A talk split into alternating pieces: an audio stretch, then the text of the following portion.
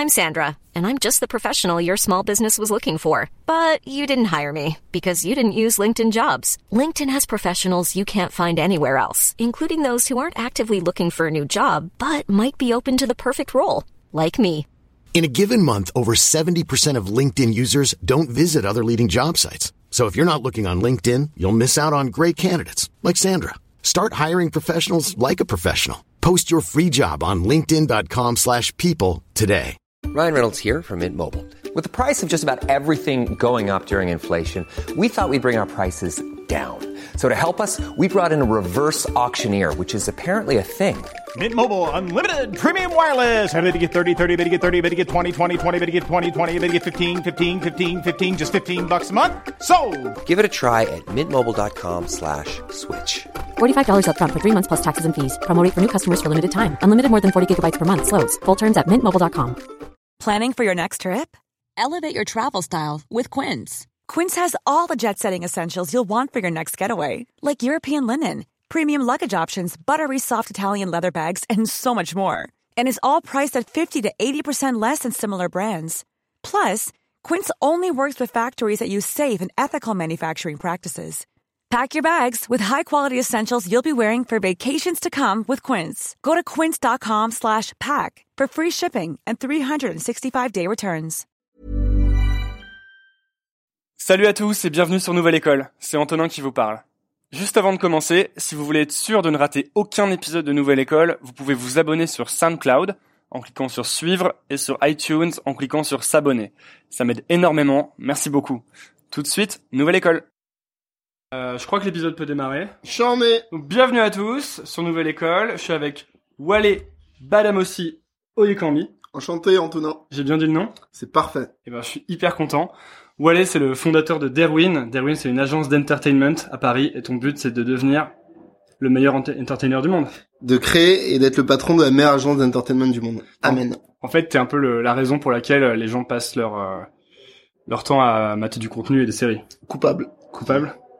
Et ça vient d'où, du coup, cette, euh, en fait, vous avez, donc t'as créé une agence, euh, en 2011.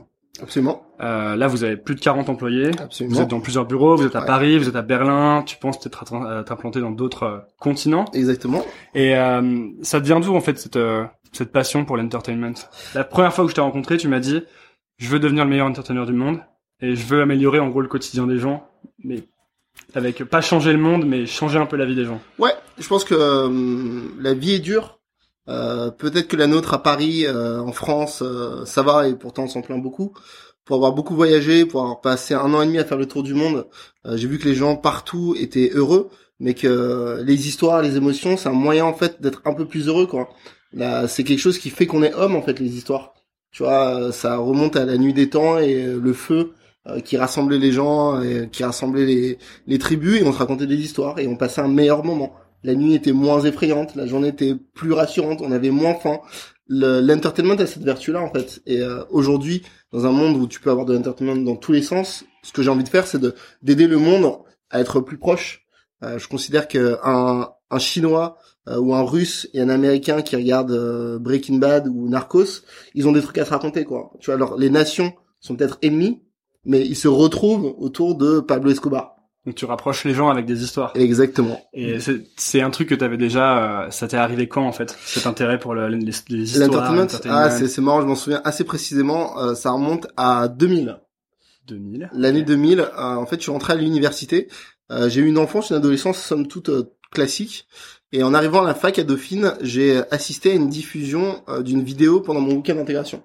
Euh, et pendant ce week-end d'intégration-là, en fait, les équipes vidéo avaient filmé euh, des reportages, avaient euh, mis en musique, euh, mis en images, et ils ont montré ça quasiment en temps réel. C'est-à-dire que deux heures après qu'on ait fini le week-end, les équipes de Channel 9 avaient monté euh, et mis tout en, en images et ont diffusé ça et ça m'a mis une claque en fait. En amphi, c'est ça donc, Euh, c'était pas en amphi, c'était même sur le lieu du week-end d'intégration quoi. Donc on était euh, genre le dimanche midi ou le samedi soir, on avait passé deux jours de folie et puis ils avaient tout édité un peu comme une vidéo de week-end et ça cartonnait. Là, tu te dis trop la classe. Et je me suis dit en fait la charge émotionnelle que j'ai vécue à ce moment-là avec 400 autres personnes de ma fac qui se connaissaient pas, où on a créé un esprit de corps, un esprit de promo, qui sont des gens avec qui je suis encore pote 15 ans après. Je me suis dit, l'impact de cet événement-là, de ces histoires sur moi est phénoménal et j'adore ça. Et euh, je trouve que c'est quelque chose de très généreux d'aider le monde en fait à se divertir. Tu vois, euh, c'est pas de la littérature, c'est pas euh, du théâtre, c'est vraiment une forme d'entertainment qui te fait sourire, euh, qui te change les idées, qui te permet de partager un bon moment avec ta famille, qui te permet de partager un bon moment avec des amis, qui te permet de voyager, de, de te cultiver et qui permet finalement de mettre un peu de joie, un peu plus de joie euh, dans le quotidien des gens. Et, et quand j'ai vécu du coup euh, ce week-end d'intégration, je me suis dit mais en fait l'entertainment c'est absolument ce que je veux faire, j'adore ça. Je n'y connais rien, mais j'ai envie de faire ça. Ils ont vraiment ancré ce souvenir dans ta mémoire. Ouais, euh. c'était très fort. C'était vraiment fort de de voir l'impact que peut avoir une émission, un contenu, une histoire qui te parle en fait. Tu vois, diffusé au bon moment à la bonne personne, ça marche quoi. Tu t'en souviens? Tu vois, tu te souviens. Les gens ont un film préféré, chanson préférée, une série préférée, tu vois. Ça fait vraiment partie de la vie des gens. Et euh, je trouve que c'est un travail qui est noble en fait. On sauve pas des vies. Clairement, c'est c'est pas la noblesse d'un médecin, euh, mais je trouve que c'est intéressant de d'aider les gens à aller un peu mieux quoi. Tu vois, dans la société dans laquelle on est aujourd'hui, dans l'ère dans laquelle on entre actuellement, je pense qu'un peu de légèreté, ça fait de mal à personne. Ouais, t'injectes des petites doses de bonheur, c'est ça? Exactement, des petites, euh, exactement, c'est des petites capsules de bonheur et, et je trouve ça, et puis c'est des capsules de bonheur individuelles mais que t'as envie de partager. C'est-à-dire quand tu vas en soirée, tu vas en week-end, tu vas au travail. Est-ce que tu as vu cette dernière série C'est cool. Est-ce que tu as suivi ce film Est-ce que tu as joué à ce jeu-là? C'est les histoires que tu partages avec tes proches, quoi. Tu vois? Mm. C'est euh, quelque chose qui est facile à raconter, qui est accessible et qui est très populaire. Et moi, j'aime beaucoup le côté euh, populaire de l'entertainment. Tu vois, euh, pas de classe, pas d'âge, tout. Voilà, c'est des histoires qui parlent à tous. Moi, ce qui me plaît beaucoup personnellement, c'est l'universalité c'est des histoires qui parlent à tous en fait. On est à 6 ou 7 milliards d'êtres humains aujourd'hui. Être capable d'accompagner ou de produire des contenus qui vont parler à 7 milliards d'êtres humains et les rapprocher et, et, et, annihiler finalement les différences entre les hommes. Je trouve ça sain en fait dans une époque où certains veulent euh, créer des murs. Ouais, c'est comme une bonne chanson, comme un bon tableau, ça arrive toujours à traverser les, euh, les cultures, etc. Exactement. Et, euh, et toi, en fait, euh, donc à un moment, t'as eu, t'as eu ce petit, ce petit choc là avec cette vidéo. Avant ça, tu te dirigeais pas trop vers l'entertainment? T'étais à Dauphine, tu comptais faire quoi? Alors, je suis rentré à Dauphine pour étudier les maths et les stats. Ah ouais? Ouais, absolument. euh, donc j'étais parti pour faire des, de la diagonalisation et des matrices euh, et du Excel le reste de ma vie. Et en fait, quand j'ai découvert l'audiovisuel, je me suis dit mais c'est ce que je veux faire. Et en fait, j'ai euh, quasiment, ouais, j'ai quasiment très peu été en cours. Euh, j'ai fait que les TD, j'allais jamais aux amphis. Je passais mon année à faire des stages et des boulots en audiovisuel. Et à l'issue de ça, j'ai fait un master euh, spécialisé en audiovisuel. Tu faisais quoi comme euh, tu faisais quoi comme stage? Alors, euh, j'ai. ce qui est intéressant, c'est aussi le, le, ouais le début, le moment où tu t'es intéressé. Comment est-ce que tu as fait ensuite pour acquérir la connaissance et la. alors, c'est assez intéressant. j'ai commencé en fait sur une émission télé parce que la chance que j'ai eue, c'est que dans cette université, il y avait des anciens qui avaient commencé à travailler dans l'audiovisuel. Donc en gros, on avait un, un réseau. j'ai démarré avec un réseau qui m'a permis de trouver des premiers stages à cette époque-là, donc c'était en 2001, 2001, les stages étaient gratuits, mmh. donc euh, t'avais pas les 537 euros ni les tickets resto, donc en fait tu perdais de l'argent à aller bosser et aller apprendre. Les stages n'étaient pas obligatoires, mais moi je me disais mais j'ai envie d'apprendre, j'ai envie de faire plein de choses, euh, c'est comme ça que je vais démarrer. Donc tu étais prêt à, à, le faire gratuitement parce que ah ouais, bien sûr. Enfin tu vois, if it's free, you're the product. Ah c'était toi le produit, c'est ça Non, j'étais pas le produit. je, Me servais, je me servais de cette expérience-là, quoi. Euh, donc, j'ai commencé en fait en 2001 sur une émission de télé qui s'appelle euh, la Star Academy. Okay, que je connais. Que tu connais, que les gens connaissent, euh, où je travaillais en fait sur le casting de cette émission-là. Ah ouais. Donc j'étais chargé en fait de filmer les candidats euh, et de sélectionner les candidats qui allaient peut-être aller dans le château de la Star Academy. Tellement bien, tu faisais ce que fait la nouvelle, ce qu'a fait la nouvelle star ensuite là un peu? Exactement, ce qui est les castings. Les castings. Donc, je travaillais là-dessus pendant deux mois super bien. En deuxième année, j'ai décidé de faire un deuxième stage euh, où là, j'ai voulu trouver un stage tout seul et je me suis retrouvé en fait dans un studio de post-production. Donc j'ai découvert en fait euh, le montage professionnel vidéo.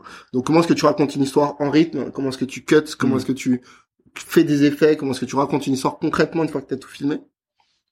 Donc ça c'est un stage de deux mois la deuxième année. T'avais une direction euh, dans ta tête claire de là où tu voulais aller ou pas du tout? Tu savais juste que t'avais un intérêt général pour le truc, que tu voulais piocher un peu? Je pense qu'une de mes qualités c'est la curiosité et, euh, et j'ai toujours été curieux de voir comment les choses fonctionnaient. Euh, un peu comme un horloger qui est bon parce qu'il va démonter des horloges, les remonter et donc mm. du coup comprendre le fonctionnement. Et moi l'idée c'était ça, c'est de me dire je vais du côté de la production, voir comment ça marche une production d'émission télé. Après, je vais au niveau de la post-production pour voir comment est-ce qu'on post-produit une histoire. Et puis en fait, au fur et à mesure, j'ai euh, j'ai continué. La troisième année, du coup, je suis arrivé dans une chaîne de télévision carrément. Mhm. Donc j'ai vu la production, la post-production, puis la programmation, le choix éditorial des contenus. Donc je travaillais, je sélectionnais en fait tout l'été. Je regardais euh, huit films par jour. Télé- je regardais huit téléfilms TF1 par jour. Oh putain. Euh, et je faisais des fiches et je j'aidais euh, les équipes euh, de la programmation à définir qu'est-ce qui allait passer à l'antenne dans les mois à venir. Donc ça hyper intéressant pareil, tu vois, euh, boulot très très différent mais très intéressant qui a aussi aiguisé mon sens artistique, comprendre que ce que tu n'aimes, ce que tu aimes n'est pas forcément ce qui va plaire au plus grand public. Ouais. Apprendre en fait à te mettre à la place des autres, à réunir les gens autour de choses qui ne te parlent peut-être pas mais qui parleront à un grand nombre de personnes. Et comment tu fais alors pour te mettre dans les chaussures des autres euh Euh, c'est euh, déjà être humble, c'est euh, c'est se dire qu'en fait notre vécu, notre vision, notre situation. Moi, à l'époque, j'avais 23 ans, j'étais un jeune noir à Paris et je devais programmer des émissions de télé euh, pour euh, TF6. Donc du coup l'après-midi pour euh, des femmes françaises de moins de 50 ans qui ne travaillaient pas.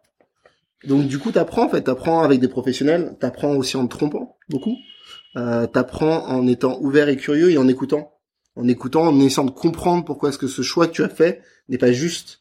Et au fur et à mesure de, de, de, ce, de ces allers-retours avec mon supérieur hiérarchique qui est resté un, un, un bon ami, euh, j'ai appris finalement à, à ce que c'était que la programmation et l'acquisition de, de bons contenus.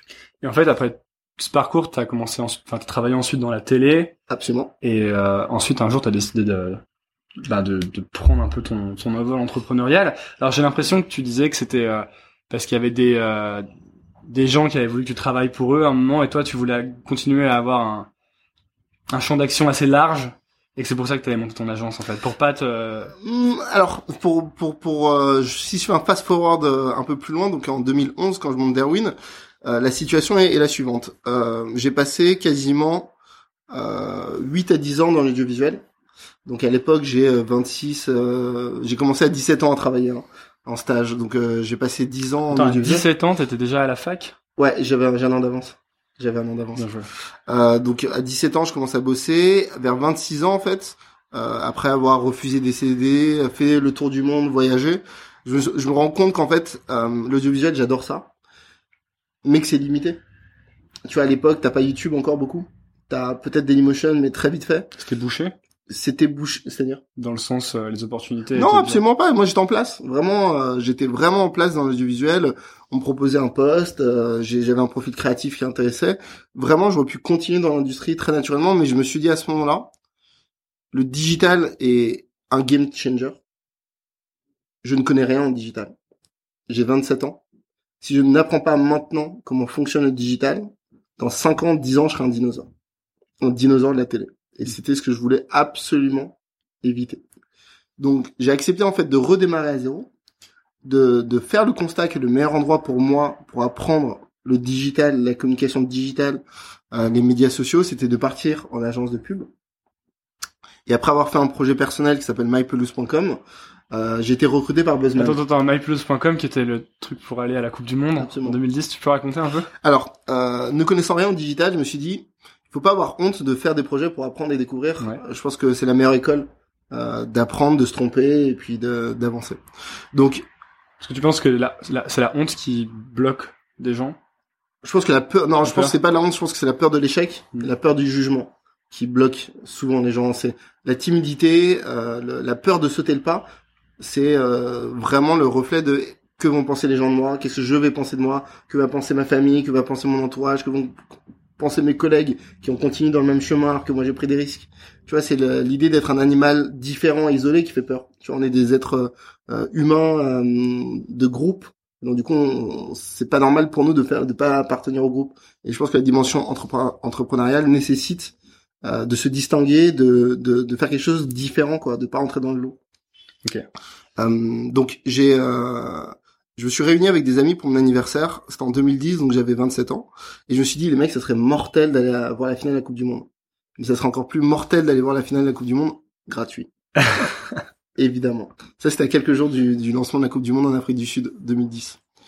Et en fait, on a eu une idée avec mes camarades, c'était de créer un site internet pour lever de l'argent. Donc en 2010, euh, faire un petit euh, Kickstarter, un petit projet de crowdfunding. On a créé un site qui s'appelle mypelouse.com autour d'une équipe de 11 personnes, donc 11 joueurs de foot passionnés, dont je faisais partie, et qui invitait les gens à financer leur voyage autour de la Coupe du Monde à travers un site internet et à travers une diffusion, une distribution de contenu euh, digitaux cool. Donc, euh, on, avait fait un site internet avec des cartes pelouse qu'on vendait 1, euro le pixel.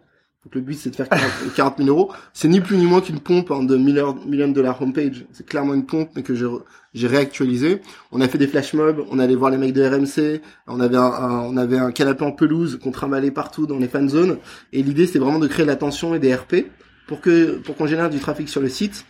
En générant du trafic sur le site, attirer des annonceurs, attirer des annonceurs, faire de l'argent, faire de l'argent, voir la finale. Et alors? 40 jours. Échec monumental. en 40 jours, on a levé 4000 euros. Ouais. Bah...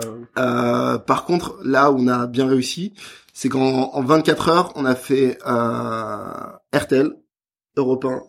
En une semaine, on a fait LCI, Canal+. Et que les gens euh, voulaient entendre l'histoire. Les gens adoraient l'histoire qui était euh, ils vendent de l'herbe pour aller voir la finale de la Coupe du Monde. Et euh, qu'est-ce que tu penses de tu, tu dis que c'était un énorme copycat de euh, euh, million de la homepage. Ouais. Et euh, finalement, est-ce que c'est pas une bonne idée de s'inspirer des trucs qui marchent déjà, surtout quand on commence et qu'on crée des.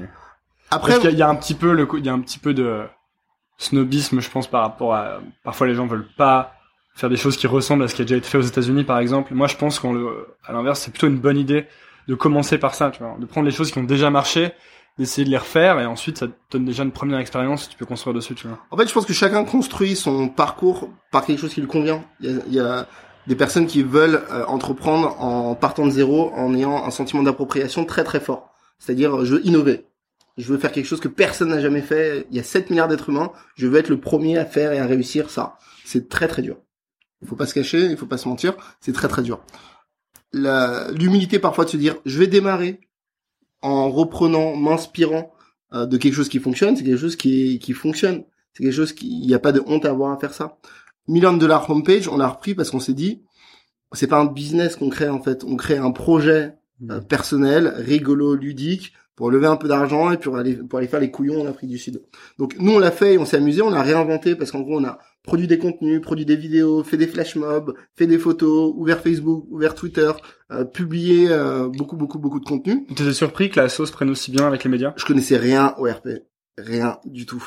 Et je me suis rendu compte que si tu avais une bonne histoire, si tu avais le, le bon message au bon moment pour la bonne personne, ça marchait. Et le message qui était ils vendent de l'air pour aller à la Coupe du Monde, au moment de la Coupe du Monde en France, ça avait du sens. Et c'était le bon moment. Et ça a cartonné en RP échec cuisant en termes de financement et de crowdfunding. mais... super école. Super école. C'est-à-dire que en 40 jours, euh, et 40 jours et 40 nuits, parce qu'on a vraiment bossé intensément, j'ai découvert en fait comment fonctionnaient les médias sociaux, comment fonctionnaient les RP, et ce que j'ai appris en 40 jours, c'est ce qui me sert aujourd'hui après euh, 5 ans de carrière en pub. Est-ce que c'est pas un bon concept, ça, ce genre de, de, de, petites expérimentations sur des durées limitées, tu vois, 30 jours, 40 jours, où tu essaies de faire un projet, il y a une deadline qui est claire, et du coup tu as un résultat qui est évident, et est-ce que c'est pas une bonne manière de tester des choses justement? Moi, je trouve que c'était vraiment hyper bien parce que c'était un travail d'équipe. Euh, où on était tous au même niveau, on était tous impliqués par un but et une vision qui était partir tous voir la finale Coupe du Monde à Johannesburg. Donc c'était un projet super excitant avec des moyens. C'était quelque chose qui était à la fois réaliste et irréaliste. Donc suffisamment réaliste pour que ça soit concret que tu dises mais ça serait génial d'aller voir la finale de la Coupe du Monde et assez fou pour pour se dire si ça marche pas c'est pas grave mais je me motive à le faire je pense que c'est une, très bonne manière de fonctionner. Je pense que c'est ce que prend la reprend la méthode agile en fait, de d'avancer sur des runs courts, limités dans le temps et de faire des itérations. Et clairement, c'est ce qu'on a fait aussi sur le projet. Je connaissais pas du tout cette méthodologie-là à l'époque. Évidemment, on l'a fait instinctivement, mais pour moi, c'est une super manière de faire un projet à fond, faire un bilan, faire un post-mortem, voir ce qui a marché, voir ce qui a pas marché. Et moi, ma carrière aujourd'hui, elle aurait pas été du tout la même si j'avais pas eu ces 40 jours-là. Ça a complètement basculé fait basculer la carrière, la trajectoire que j'ai pris euh, professionnellement. Parce qu'ensuite, tu as donc fondé Derwin. Alors, j'ai pas fondé Derwin directement ça. Avant ça, je suis, euh, je me suis intéressé à, aux écoles digitales à Paris. Euh, je voulais un endroit où je puisse apprendre euh, la création digitale, la communication digitale. Il se trouve que grâce à MyPelou, je m'étais mis sur Twitter, euh, que j'utilisais très peu avant, mais que là, dont j'ai vraiment vu l'intérêt sur ce projet-là, en termes de branding. Et euh, m'étant mis sur Twitter, j'ai vu euh, une agence qui s'appelle Buzzman lâcher un tweet euh, cherche community manager. J'ai pas fait d'études de community manager. Euh, je suis pas un spécialiste du digital. Tout ce que j'ai fait, c'est un projet à la con pendant 40 jours qui m'a donné la visibilité en utilisant astucieusement les médias sociaux. L'agence me séduisant, j'ai répondu très rapidement euh, à, au tweet et j'étais euh, sélectionné pour passer un entretien. Euh, je suis allé passer l'entretien et ils m'ont dit voilà, nous, le fait que tu fait Dauphine, qui est une bonne école, on s'en fout. Le fait que tu fait 5-6 ans en télévision à créer des formats et des émissions internationales, on s'en fout. le fait que tu voyagé, fait le tour du monde, on s'en fout. Nous, ce qui nous intéresse, c'est ce que tu as appris à faire en 40 jours avec ton projet. Prendre une marque qui n'existe pas, avec zéro budget, créer de l'attention autour d'une marque auprès des médias et des RP, utiliser intelligemment les médias sociaux pour capter de l'attention et mettre en avant le message que tu avais à faire passer.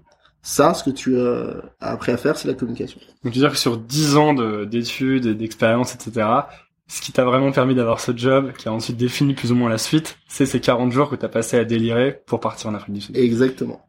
C'est la force des side projects c'est la force des projets qui te stimulent énormément et c'est la force de ce qui te motive en fait. Euh, c'est pour moi une super leçon aussi de recrutement, de pas recruter un profil sur la base de ce qu'il a fait académiquement seulement, mais aussi de recruter sur la base de ce qu'il a démontré avec au niveau de la passion, au niveau de l'engagement, au niveau des résultats, au niveau de la réussite de l'échec. Et pour moi, c'est quelque chose qui m'inspire beaucoup aussi dans la manière dont aujourd'hui je recrute les équipes. Je recrute principalement des gens qui ont fait des choses à leur, à leur niveau, à leur échelle, mais qui ont fait des choses qui sont des faiseurs. Parce que je crois que tu bâtis une meilleure entreprise si tu t'entoures de gens qui ont cette capacité, en fait, à partir du néant et à construire. Tu cherches des gens qui sont autonomes et créatifs en quelque sorte qui sont euh, qui sont autonomes pas que parce qu'il y a un vrai rôle de management dans une équipe. C'est à dire qu'en gros euh, si t'as le meilleur joueur du monde mais que tu sais pas le coacher parce que ce qu'en fait ce que tu dis c'est qu'il faut qu'ils aient déjà créé des choses par eux-mêmes exactement. dans leur coin. Exactement. Parce que le petit projet dans ma chambre. Exactement. Ce que j'aime dans le petit projet dans sa chambre c'est la motivation que ça demande l'abnégation que ça demande les heures passées que ça demande pour un résultat qui est parfois bien parfois même souvent pas terrible voire nul et la l'absence de peur de l'échec. À partir du moment où tu entreprends c'est que t'as moins peur d'échouer en fait. La, la 90% des gens qui ont envie d'entreprendre n'entreprennent pas parce qu'ils ont peur. Donc moi je préfère recruter les 10% de gens qui ont entrepris, qu'ils aient réussi ou qu'ils aient échoué, parce que je sais qu'ils n'ont pas peur.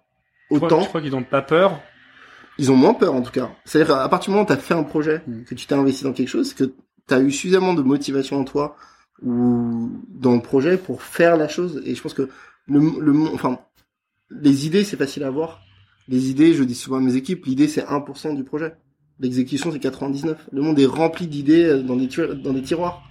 Combien de personnes Est-ce que c'est vraiment si facile que ça d'avoir des idées? En fait, une très très bonne idée. Ah, c'est plutôt un multiplicateur, tu vois? En fait, avoir des idées c'est très facile. Avoir des très bonnes idées c'est très difficile. Et avoir des bonnes idées bien exécutées, c'est le Graal. C'est là que t'as un. C'est le Graal. Mais je pense que tu peux réussir avec des mauvaises idées bien exécutées je pense que tu ne peux pas réussir avec des bonnes idées mal exécutées. Et je pense surtout que tu. Donc tu penses que Facebook mal exécuté Non mais Facebook n'a rien créé en fait. Mais c'était quand même une bonne idée. Facebook, c'était, je sais pas si Facebook était une bonne idée. Tu vois, l'idée à la base, c'est un livre pour les classes. C'est pas Facebook, le réseau social, c'est une idée qui est venue longtemps après. L'idée de démarrage de Facebook qui est. L'idée à la base, c'est un genre de, répertoire des élèves. Ouais, exactement. Tu peux aller voir mais ça, c'est pourri comme idée. Ah, ah l'idée est pourrie c'est pas intéressant. Ce qui est intéressant, c'est de créer un réseau social. Tu vas pouvoir poster du contenu, te connecter à la terre entière. Ce que c'est devenu ensuite, c'est la plateforme pour stalker tous les élèves Exactement. Mais donc du coup, c'est le c'est le développement de cette mauvaise idée qui, qui les a amenés à la bonne idée. Mhm. Mais l'idée de base sur laquelle ils sont partis, qui est de Facebook, où tu vas retrouver tous les gens de ton école, de ton université. Je sais pas, hein, parce que quand ils l'ont sorti, euh, dès le lendemain, ils avaient des milliers de personnes, toute l'école qui était dessus. Je pense pas que c'est le, le niveau. Je pense pas que ça a été les premiers à faire ça. C'était pas les premiers, les premiers c'était Friendster. Mais donc du coup c'est pas l'idée qui, qui a compté, c'est la manière dont ils l'ont exécuté. Je sais pas, il y a eu le timing aussi. Bon, avant on parlait des heures, mais Friendster avait fait faillite. Enfin moi je, je pense que le l'exécution vaut pour 99% de ton Vraiment. Parce que l'exécution c'est la manière dont tu itères, la manière dont tu modifies, la manière dont tu euh, corriges la course de ton projet qui permet au projet en fait d'évoluer. Ouais, et en fait c'est cette exécution qui va rendre l'idée meilleure, bien meilleure, sûr, meilleure. Bien sûr. Parce que tu l'affines. Exactement et que même si t'es parti dans la mauvaise direction, l'exécution te permet de rattraper ça, quoi. C'est ce que je pense. Et je pense que des très bonnes, enfin, comme Google, c'est pas une bonne idée à la base. le génie de Google, la, bonne idée, c'est euh, le modèle économique qui est venu euh, tard. euh, il y avait aussi quand même quelque chose qui était différent chez Google, c'était La simplicité. la manière de a- qu'ils avaient de trier aussi. Ouais. Mais je pense pas que d'un point de vue user, ça soit vu. Non, pas forcément. Le- ce qui est très fort dans Google, c'est la simplicité de l'interface, la, le côté hyper neutre de l'interface et le modèle économique qu'ils ont mis en place derrière. Et ça, je pense pas que ce soit au- jour 1. Je suis pas sûr qu'ils avaient cette idée-là. Non, sûrement pas. Et donc l'exécution qui a permis de financer l'empire, le fucking empire qui est Alphabet aujourd'hui, pour moi est associé à l'exécution plus qu'à l'idée. Parce que d'autres, il y avait d'autres moteurs de recherche. en Petit fait. retour en Ouais. arrière. Tu dis euh, les premières idées qu'avait Google, c'était pas ça, mais toi, c'était quoi ta ta première idée? Parce que maintenant, tu dis euh, parce que c'est un truc qui m'intéresse beaucoup, Mhm. c'est le storytelling. Ouais. Et j'ai l'impression que le storytelling se fait beaucoup A posteriori. a posteriori. tu vois, c'est du storytelling rétroactif un peu. C'est-à-dire qu'on re-raconte un peu l'histoire. Et euh, est-ce que quand t'as commencé, tu te disais, moi, je vais apporter une touche d'optimisme chez les gens, en créant du Non. contenu? Non. Qu'est-ce que je me suis dit euh, et pourquoi j'ai monté Darwin? Après un an en agence de pub, euh, ce que j'ai voulu faire, c'est faire ce métier-là, créer euh, des campagnes euh, digitales originales pour des marques d'entertainment. C'est-à-dire aider des marques d'entertainment, télévision, cinéma, à mieux communiquer dans un monde qui se digitalisait. Donc ça, c'était en 2011. C'était mon point de vue. J'ai en fait tout simplement cherché une boîte, une agence, une structure qui faisait ça. Tu vois, j'ai googlé, hein, aussi simple que ça. J'ai cherché. Euh, est-ce n'y a pas des structures qui font ça en France euh, où je pourrais m'épanouir C'est cool l'agence de pub, mais je voudrais le faire dans un secteur qui me correspond plus, qui me passionne plus. Et en fait, j'en ai pas trouvé. J'ai pas trouvé quoi. Tu montes, euh, tu fais une recherche, tu trouves rien, bah tu dis, il y a peut-être une place en fait. Hmm. Tu vois, le, le monde est en train de se digitaliser. Je l'ai vu dans mon agence. Le monde de l'audiovisuel va se digitaliser aussi, mais il en a peut-être pas encore conscience ou peut-être pas encore les ressources nécessaires pour le faire. Et je me suis tout simplement dit, si je le fais bien, je peux très vite être riche en faisant très peu d'efforts. je me suis bien trompé. sur- je me suis bien trompé sur les deux derniers points. je me suis dit, je pourrais être un consultant qui, qui conseille les marques à de l'audiovisuel, de l'entertainment, à travailler sur leur développement digital. Euh, et en faisant ça, je pourrais prendre plein de blé. Je me suis tellement trompé. Pourquoi tu penses? Je me suis tellement trompé parce qu'en fait, j'ai jamais, enfin, jamais été attiré par l'argent. Ce qui m'intéresse, c'est euh, de faire les projets.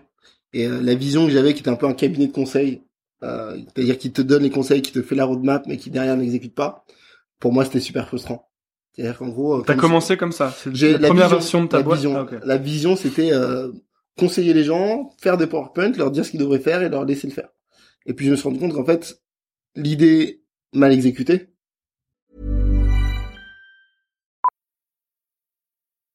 Millions of people have lost weight with personalized plans from Noom, like Evan, who can't stand salads and still lost 50 pounds. Salads, generally, for most people, are the easy button, right? For me, that wasn't an option.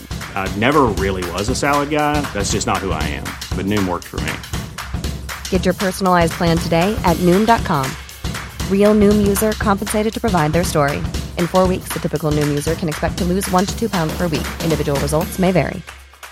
Hey, I'm Ryan Reynolds. Recently, I asked Mint Mobile's legal team if big wireless companies are allowed to raise prices due to inflation. They said yes. And then when I asked if raising prices technically violates those onerous two year contracts, they said, What the f are you talking about, you insane Hollywood ass? So to recap, we're cutting the price of Mint Unlimited from $30 a month to just $15 a month. Give it a try at mintmobile.com slash switch. $45 upfront for three months plus taxes and fees. Promo rate for new customers for limited time. Unlimited more than 40 gigabytes per month. Slows. Full terms at mintmobile.com. elle est gâchée. Et donc du coup, je me suis rendu compte rapidement que Qu'il fallait exécuter. il l'idée. fallait exécuter, exécuter l'idée. Et à partir du moment où tu exécutes l'idée avec ton client, tu deviens une agence. Et je me suis rendu compte que c'est ce qui me, c'est ce dans quoi je m'épanouissais. Aussi, la notion d'avoir une bonne idée et de porter ton idée jusqu'au public, que le public apprécie et que tu vois qu'en fait, t'avais raison. Que t'avais raison, t'arrives à connecter les gens, t'arrives à faire la promotion, t'arrives à atteindre les objectifs, t'arrives à connecter les gens entre eux, t'arrives à avoir les bons résultats, t'arrives à dépasser même les résultats et donc du coup, tu peux être fier de toi. Et le premier, le premier succès que vous avez eu, c'est cette, euh, ce partenariat avec Bref, enfin le travail que vous avez fait sur Bref de Canal+. Exactement, c'est la, vraiment la chance que j'ai eue, l'énorme chance que j'ai eue, et c'est pour ça que J'allais te demander si c'était un coup de chance, parce que j'ai l'impression que toutes les bonnes histoires commencent avec un petit coup de chance. Alors, j'aurais, j'aurais envie de te dire que je crois pas à la chance. Je pense que la chance vient à ceux qui la préparent. Je pense que la, la chance sourit aux audacieux, Mhm. et que c'est quelque chose qui se travaille un peu tous les jours. Tu vois, c'est pour ça, be nice, ça peut euh, sembler un peu euh, naïf, Mais je pense qu'en fait que si t'es sympa, si tu communiques bien, euh, que tu bosses dur, euh, les étoiles s'alignent pour toi, vraiment. Donc l'histoire, c'était qu'en fait, j'ai parce que je suis passionné de médias, j'ai fait un master de médias. Dans ce master de médias là, j'ai rencontré des gens qui travaillent en médias. Les équipes, le producteur de Bref en fait partie, mais je ne savais pas. Mais je connaissais les équipes de Canal Plus parce que j'avais un confrère de master qui est devenu un de mes meilleurs amis, euh, qui était chez Canal Plus au moment du lancement de Bref. Et quand j'ai monté ma structure, je me suis dit mais en fait l'entrepreneuriat c'est la liberté absolue. Ça me permet du coup de bosser sur des choses que j'adore. Personne ne va m'imposer euh, les sujets sur lesquels je vais travailler. Je vais choisir moi-même. Et je me suis dit quitte à être au chômage et monter ta boîte et être en caleçon chez toi toute la journée, travaille sur quelque chose qui te fait kiffer, qui est travaille sur quelque chose pour lequel tu es prêt à bosser 80 heures par semaine. Et à ce moment-là, c'était bref.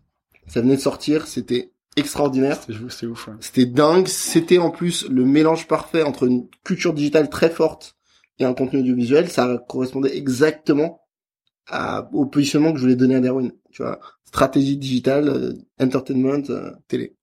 À l'époque, ça s'appelait Social TV. Et donc du coup, j'ai vu ça et je me suis dit mais c'est génial, c'est tellement malin, ils ont tout compris. Il faut absolument que je bosse pour eux. En tout cas, naturellement, j'ai eu plein d'idées pour eux. Euh, je suis allé présenter ça aux équipes de Canal+ parce que j'avais un, confrère de promo là-bas. Euh, ils ont aimé, ils ont trouvé ça intéressant. Ils ont ils ont passé finalement ma présentation en interne aux équipes euh, de la de la direction artistique de Canal+, qui ont aussi trouvé ça intéressant. Moi, j'avais 27 ans, j'avais jamais monté de boîte de ma vie, euh, j'avais toujours été un mec planqué dans des boîtes à tu vois bosser en étant le N-42 et en faisant mes petits sujets. Là, je me retrouvais dans des bureaux de patrons qui me disaient mais comment vous voyez ça, comment vous le financez?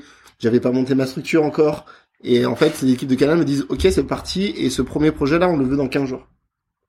J'avais pas de boîte. Et combien t'avais facturé si c'est pas indiscret? J'avais facturé 33 000 euros.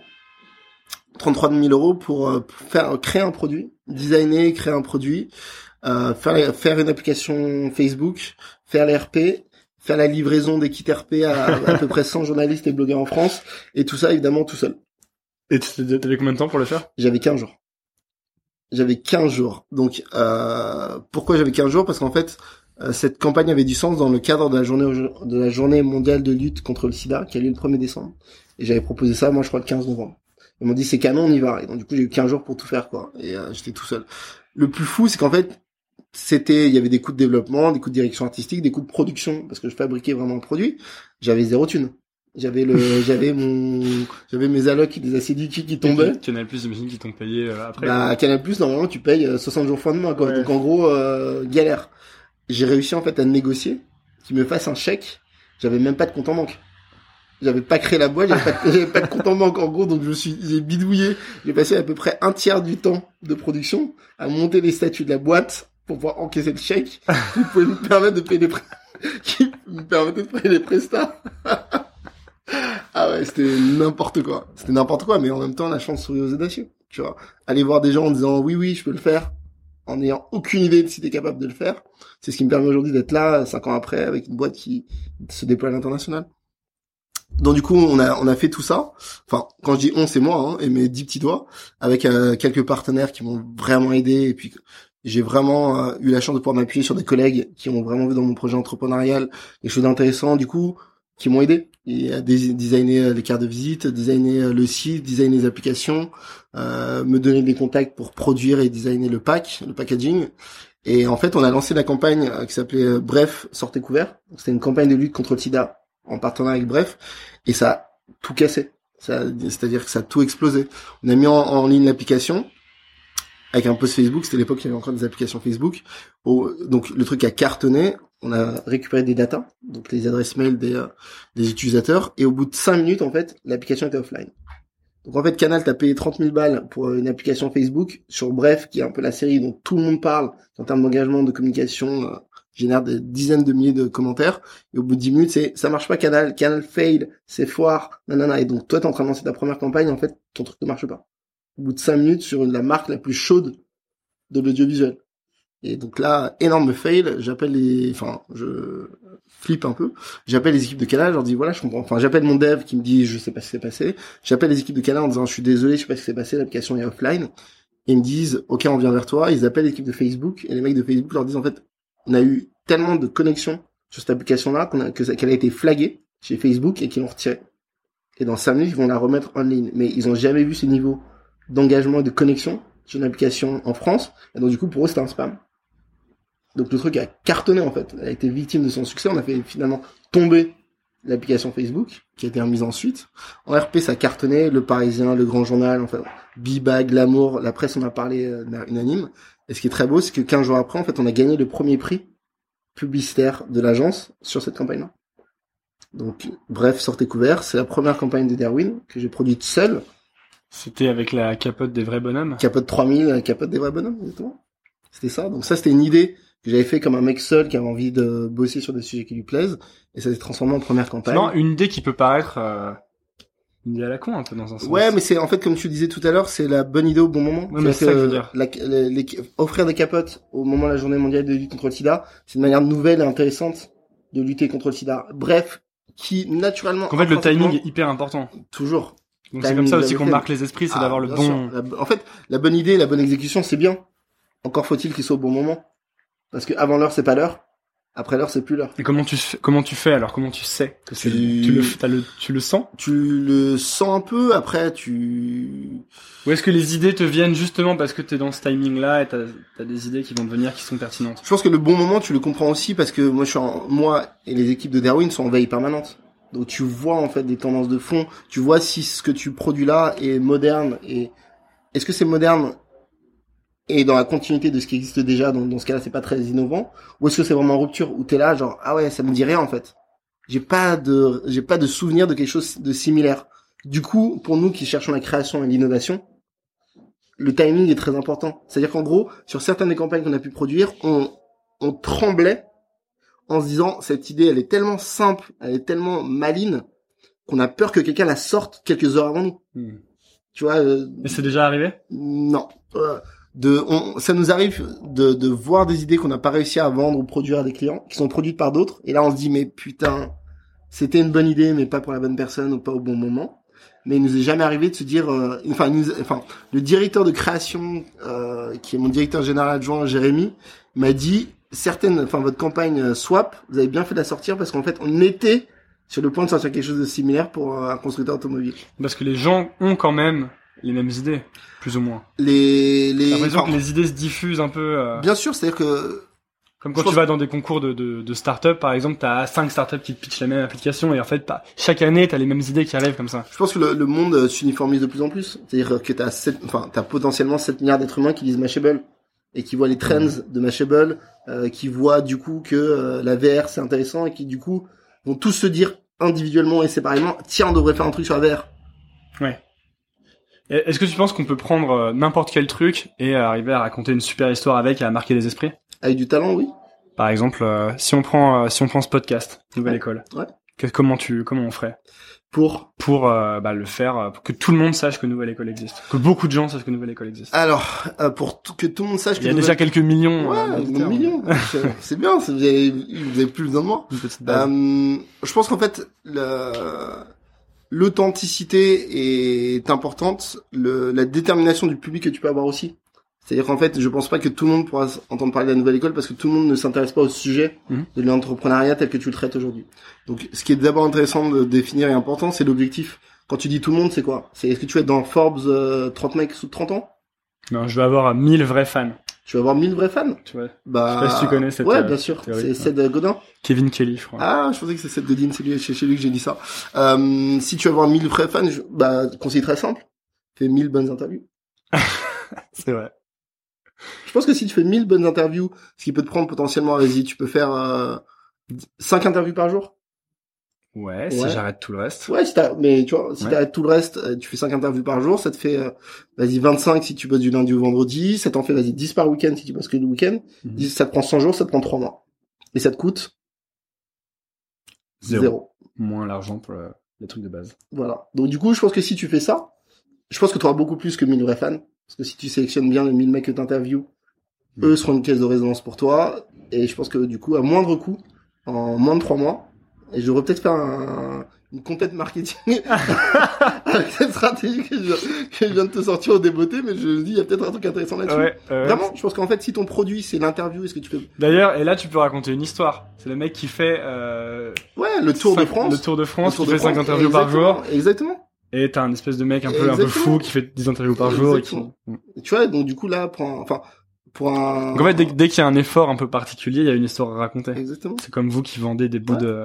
Mais je pense que ça marche aussi sur euh, l'authenticité. C'est-à-dire qu'en fait, tu vas vra- si tu fais vraiment ces mille interviews, que ça te prend vraiment trois mois et qu'on peut vraiment suivre ça, c'est réel, c'est concret, et du coup, on va avoir de l'empathie pour toi. On va dire, ah, ok, ce jeune mec, il a 25 ans, il a fait le Tour de France en stop, ou en blablacar, ou en je ne sais quel moyen de locomotion. Il s'est débrouillé en huit bus euh, pour aller aux quatre coins de France, interviewer euh, 1000 personnes. Il a mis tout l'argent de ses économies pour faire ça. C'est une histoire qui est intéressante.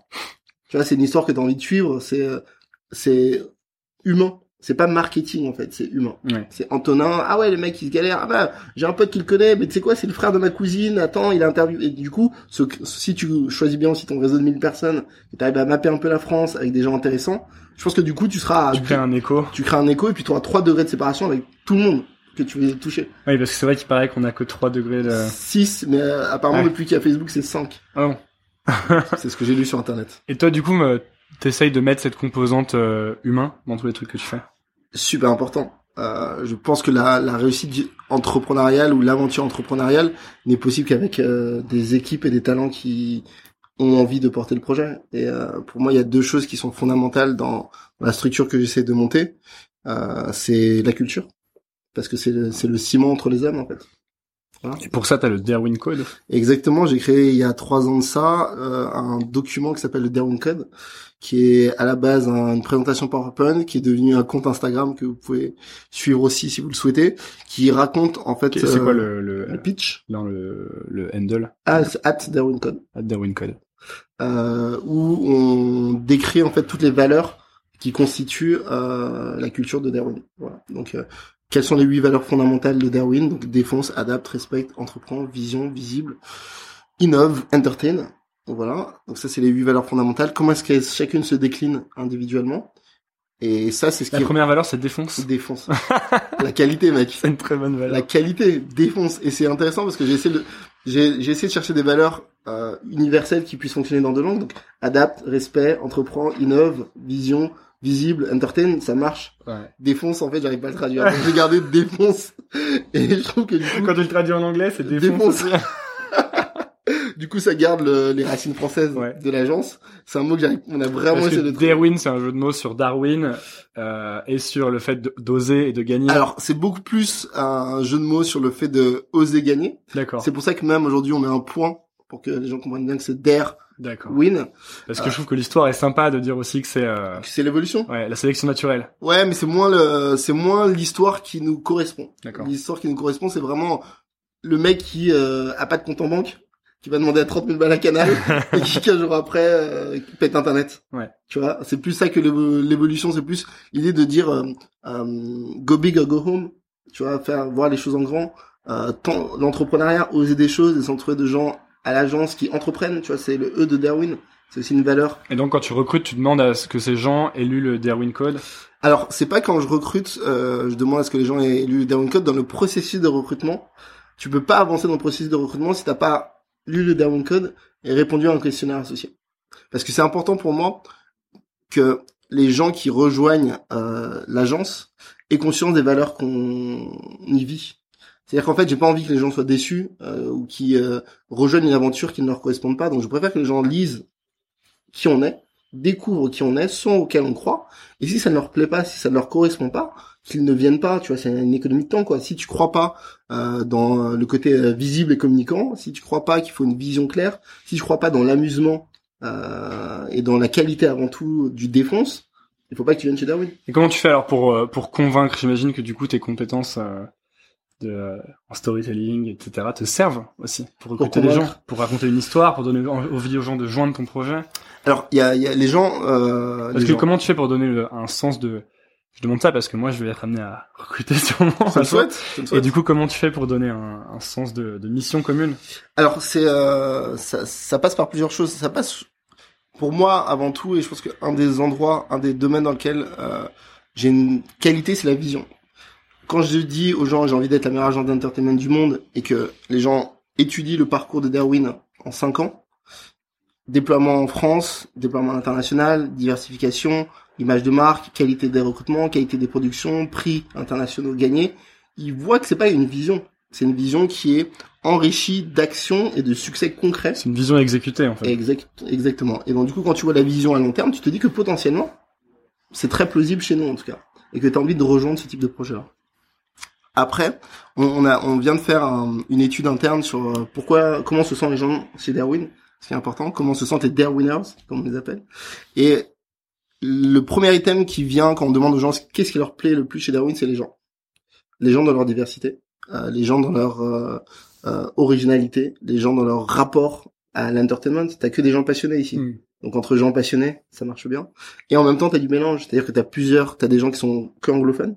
Tu vois, t'as des Nigérians, t'as des Anglais, t'as des Hollandais euh, qui sont des anglophones purs. Euh, t'as des hommes, des femmes. T'as, enfin, évidemment que t'as des hommes, t'as des femmes, mais t'as tous les âges. T'as des gens de quarantaine jusqu'à des gens de 20 ans. Euh, et on a une structure qui est très ouverte en fait sur le type de recrutement. Je recrute plus les gens basés sur qui ils sont que que ceux qui savent faire, parce qu'en fait, je considère que euh, c'est hire for personality, train for skills. Quoi que tu veuilles apprendre globalement chez Darwin, tu peux l'apprendre si t'en as l'envie et l'énergie et le temps. Mais la personnalité, elle ne change pas. Elle ne change pas. Les gens sont tels qu'ils sont. C'est dans le marbre, en fait. Hmm. Tu peux ajuster si t'es un ado. Mais globalement, les professionnels qu'on embauche, même quand ils ont 20 ans, leur personnalité est finie. Donc tu pourras pas la changer. Et tu fais très attention à ça. Je fais énormément attention à ça parce que tu recrutes des. des... Tu t'es déjà trompé?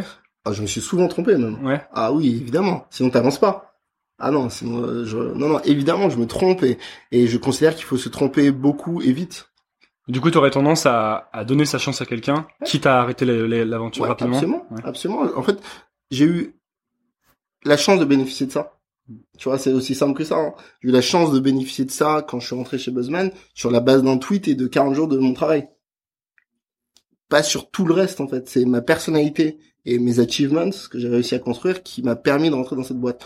Ensuite, j'ai travaillé, j'ai fait le volume de travail nécessaire et j'ai obtenu les résultats nécessaires pour qu'ils considèrent que c'était pertinent de me garder, que j'ai bien, que j'avais bien fait de, de, de rejoindre les rangs. Mais ayant bénéficié de ça, je pense que le monde est fait de talents euh, qui ne demandent qu'à s'exprimer s'ils sont placés dans le bon contexte. Et donc chez nous, au Darwin, c'est très important que les gens comprennent le contexte pour qu'ils puissent déterminer si oui ou non c'est le genre de contexte dans lequel ils vont pouvoir s'épanouir.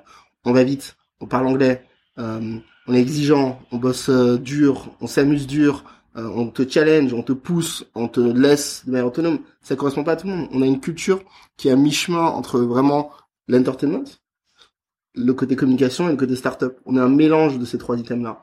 Ça, ça correspond pas à tout le monde.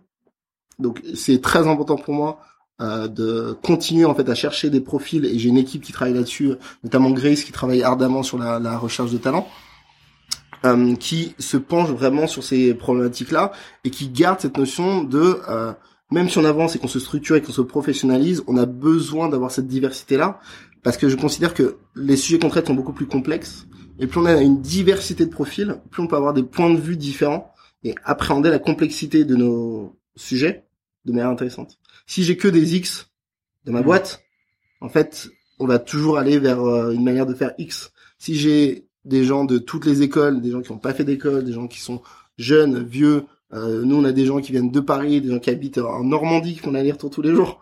J'adore me dire qu'il y a quelqu'un qui est en Normandie parce que je me dis en fait, la vie de cette personne qui s'appelle Nour n'a rien à voir avec le reste de l'agence.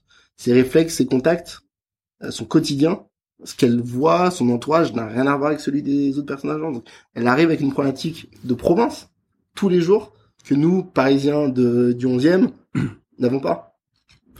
Donc toi, tu prends tous ces gens et t'essayes de les faire grandir, mais toi, comment tu fais pour euh, continuer à, à grandir, à progresser, à pas rester, euh, à pas atteindre une sorte de plateau finalement? Alors, il y a un an de ça, j'ai euh, pris une décision qui est pour moi une des meilleures que j'ai prises en cinq ans. Euh, parce que j'ai eu des échecs, mais aussi quelques petits succès et quelques petites euh, bonnes décisions, enfin nombreuses en tout cas. Euh, je me suis entouré d'un board. Je me suis rendu compte qu'effectivement c'était très difficile pour moi, arrivé à un certain stade, de euh, naviguer sans pouvoir me référer à des gens plus experts plus savants, plus intelligents que moi. Euh, donc génial d'avoir une équipe de gens brillants, motivés, etc. Mais il m'est apparu comme nécessaire de m'entourer d'un board de professionnels qui sont très forts dans des sujets sur lesquels je suis très faible et qui ont pas des parts de l'agence, mais qui ont un intérêt et un affect pour Darwin et qui régulièrement se réunissent autour de moi pour parler de la trajectoire que pour l'agence, des problématiques que connaît l'agence, des envies de développement qu'a l'agence et argumenter. Donc j'ai un, un conseil de sage euh, au-dessus de moi qui me disent mais ça en fait euh, c'est con. Tu vois quand t'es patron de ta boîte, il faut que t'éduques tes collaborateurs à, être capables de dire je pense que c'est une bêtise, mais t'as aussi besoin d'un point de vue externe de personnes qui vont dire en fait c'est super con ce que tu fais ou c'est super bien et même si tout le monde te dit que t'as tort, je pense que tu devrais y aller. Donc s'entourer de gens meilleurs que soi en dessous ou au-dessus, c'est primordial pour moi. Et même quand t'es patron d'une boîte, t'as la possibilité en fait de t'entourer d'un board de conseillers et de conseillères qui, qui t'aident à avancer, qui t'aident à te guider. Et pour moi, c'est quelque chose que j'ai démarré il y a un an et j'estime que c'est une des meilleures décisions que j'ai prises en termes de réseau, en termes de point de vue externe, en termes de distance, en termes de de conseils, en termes de réconfort. Tu vois, genre le, c'est une réalité que le entrepreneur, quand t'as pas de partenaire ou quand t'as pas d'associé, comme c'est le cas pour moi, c'est un travail qui peut parfois être très très solitaire.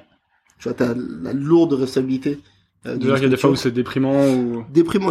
Enfin, j'ai pas connu la dépression, mais je pense que c'est quelque chose qui euh, qui te confronte à une de très fortes responsabilités, à de très fortes responsabilités parce que tu as la, si tu veux, tu es responsable du quotidien de, de collaborateurs, 10 heures par jour, 52 semaines par an. Tu es responsable de leur salaire, de leur revenu, de leur bien-être, de leur santé, de leur évolution. Tu vois, tu passes plus de temps euh, avec euh, tes collaborateurs qu'avec ta femme. Donc euh, c'est important de créer un, un, environnement où les 5 ou les 2, 5, 10, 500 1000 employés que tu as s'épanouissent en fait. Comme je disais, moi je m'intéresse beaucoup à l'humain. Donc les gens qui sont dans l'équipe d'Erwin font partie des gens pour qui je me préoccupe. Donc c'est un challenge, que je trouve intéressant, mais qui parfois est, est difficile. Et, et c'est quoi les, les, zones sur lesquelles t'es nul alors? Sur quoi je suis nul? Ouais. Je pense que je suis pas excellent en structuration, vraiment. Je pense que c'est un vrai point d'amélioration euh, de l'agence. Euh, je pense que ce sur quoi je peux m'améliorer, c'est aussi euh, attends structuration. Je pense que c'est un vrai point d'amélioration. Communication, je pense que je, je pense que je gagnerais à être plus franc. Tu vois, mais euh, j'ai parfois du mal. Prendre moins de pincettes, tu veux ouais. dire? Tu vois, c'est, je pense que la franchise c'est important, mais euh, c'est parfois douloureux. Mm. Et euh, c'est dur de, de, de, jongler entre manager et pas euh, amener les gens au point de rupture, mais en même temps être suffisamment franc pour que le pour que la réalité euh, des faits, la réalité des besoins, la réalité de la situation soit claire. C'est pas toujours facile, tu vois, de ménager, de ménager ça. Euh, et puis du coup, dans un contexte où tu as, as besoin que les gens restent motivés et avancent, quoi. Je pense que c'est un, un vrai challenge pour moi. Euh, et voilà, je pense que je suis euh, parfois, je bouillonne d'idées. Et euh, je pense que parfois j'ai du mal à hiérarchiser ces idées. J'ai envie de tout faire. Je suis un gourmand.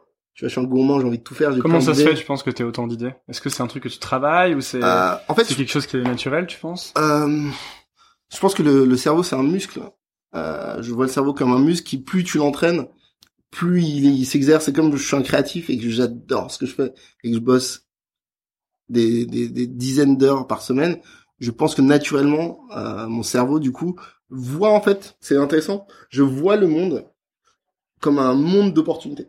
Je vois dans dans dans tout ce que je fais, dans tout ce que je lis, des opportunités potentielles en fait. Tu vois, je je me je te je fais une interview avec toi, je me dis mais en fait, la première chose que je t'ai dit quand t'as placé tes micros sur la table, faut qu'on fasse dit, ça. faut qu'on fasse ça pour les clients. Opportunité, idée, exécution possible. Et pour moi, c'est assez intéressant. Je pense que c'est une de mes vraies qualités d'être capable de créer de la valeur à partir de très peu. Et donc tu vas aller piocher les ressources pour exécuter tes idées? Exactement.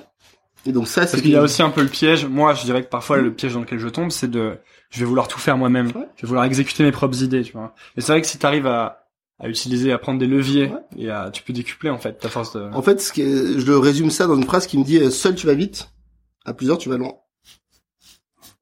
Et du coup, le, le- la chance que j'ai, que j'ai pu avoir en tout cas avec le développement de cette structure-là, c'est la capacité à recruter des talents qui, qui aident en fait à porter la vision et qui aident à porter l'agence pour aller plus loin. Mm. Seul, je suis allé vite en fait. Tu vois, au bout de 15 jours, j'ai sorti ma première campagne.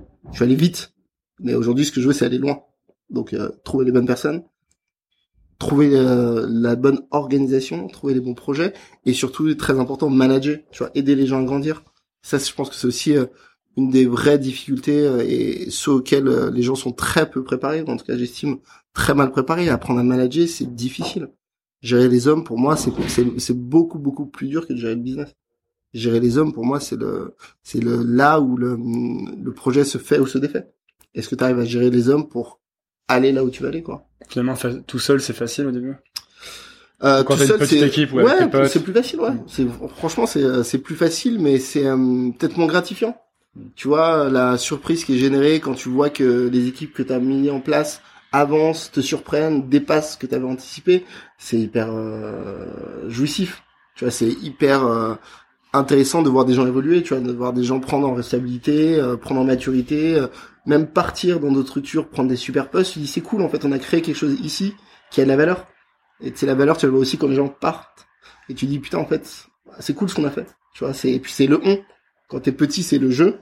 Quand tu deviens une, structure, ça devient le on. Et du coup, euh, c'est aussi le on qui est, tu pars en vacances pendant trois semaines, tu reviens, les choses ont avancé, les choses se sont faites.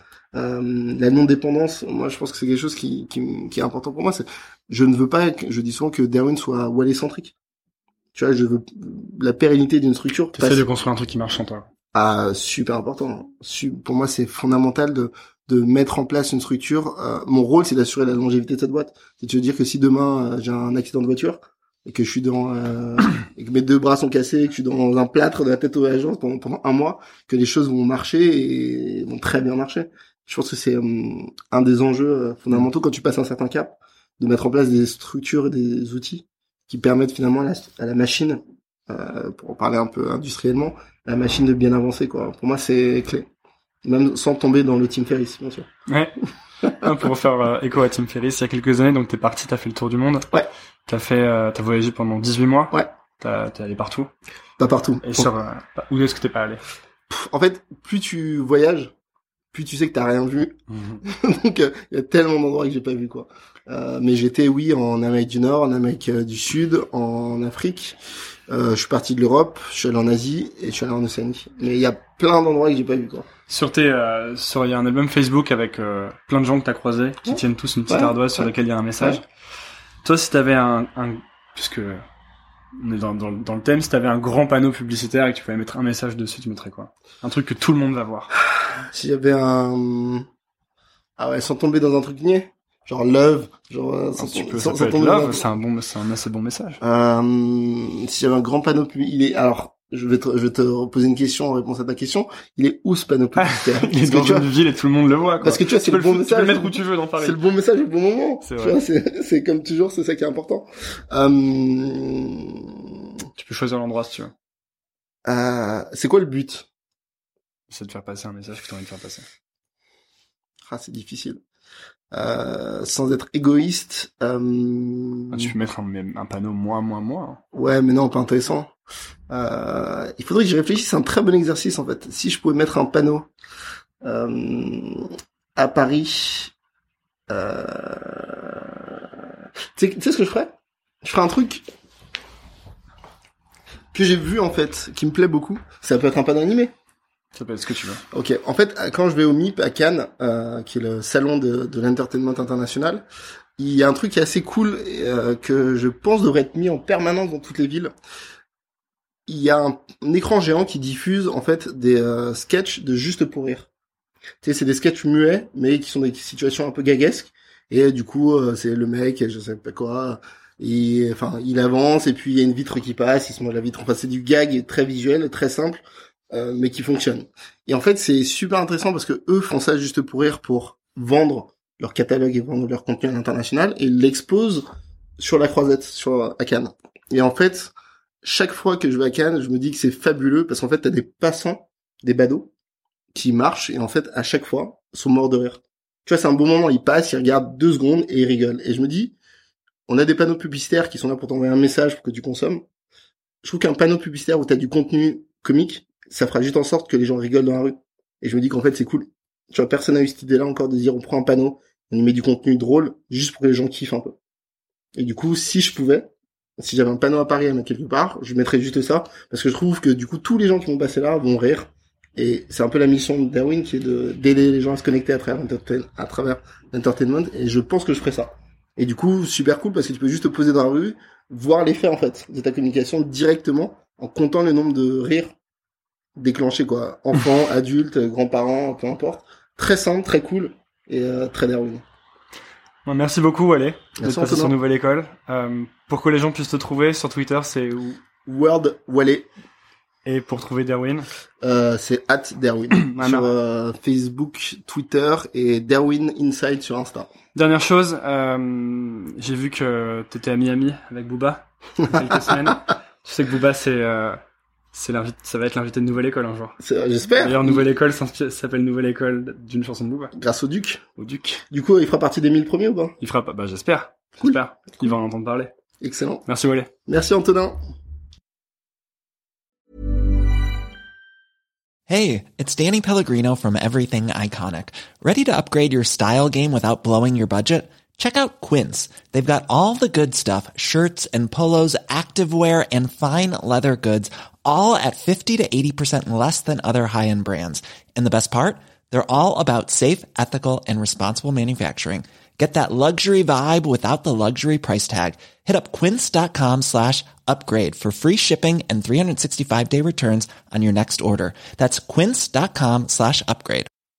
Hi, I'm Daniel, founder of Pretty Litter. Did you know cats tend to hide symptoms of sickness and pain? I learned this the hard way after losing my cat, Gingy. So I created Pretty Litter, a health monitoring litter that helps detect early signs of illness by changing colors, saving you money and potentially your cat's life. Pretty Litter is veterinarian developed, and it's the easiest way to keep tabs on your fur baby's health right at home. Go to prettylitter.com and use code ACAST for 20% off your first order and a free cat toy. Terms and conditions apply. See site for details.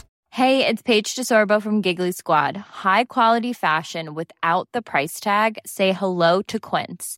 I'm snagging high-end essentials like cozy cashmere sweaters, sleek leather jackets, fine jewelry, and so much more. With Quince being 50 to 80% less than similar brands. And they partner with factories that prioritize safe, ethical, and responsible manufacturing. I love that. Luxury quality within reach. Go to quince.com slash style to get free shipping and 365 day returns on your next order. Quince.com slash style.